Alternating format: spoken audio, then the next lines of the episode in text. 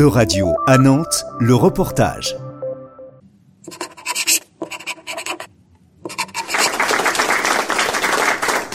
Le jeudi 19 octobre, des représentants et représentantes du département Loire-Atlantique ainsi que l'association L'autre cercle se sont retrouvés à l'hôtel du département pour signer la charte L'autre cercle qui vise à lutter contre les discriminations LGBT-phobes au travail. Daniel Cornet a signé la charte L'autre cercle au nom du département et nous explique l'importance de cette signature. Ce soir, nous avons euh, signé euh, la charte L'autre cercle. Ça marque euh, une étape importante de la volonté du département de d'œuvrer, d'agir dans la lutte contre les discriminations faites aux personnes LGBTI+.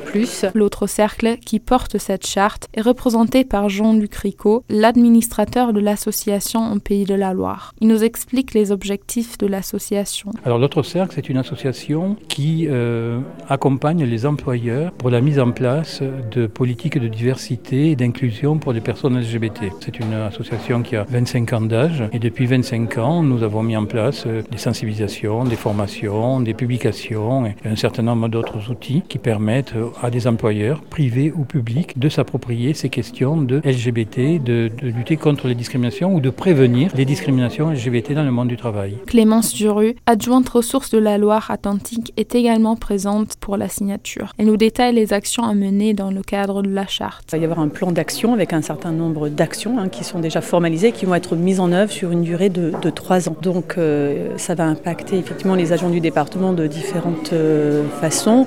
On a vraiment un enjeu important de formation et de sensibilisation. Au niveau européen, le sujet est également d'actualité. La Commission européenne a adopté une stratégie en faveur de l'égalité des personnes LGBTIQ pour la période de 2020 à 2025. Malgré cela, nous constatons une hausse d'agressions LGBT-phobes en France. Les tendances récentes sont alarmantes, comme nous l'explique Violetta Cordaro, présidente de NOSIG, le centre LGBTI+, à Nantes. Nous constatons depuis les sept derniers mois une très forte augmentation des personnes qui viennent nous voir suite à des discriminations sur leur lieu de travail. Selon une étude menée par l'autre cercle, 3 personnes LGBT sur 10 ont déjà été victimes d'au moins une agression LGBT-phobe au travail en 2022, une hausse de 4% par rapport à 2020.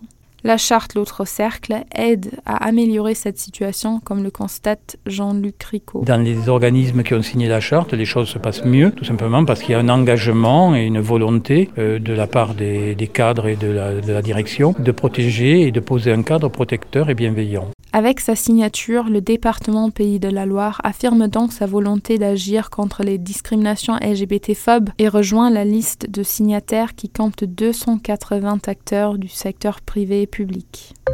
C'était un reportage de radio à Nantes, à retrouver sur euradio.fr.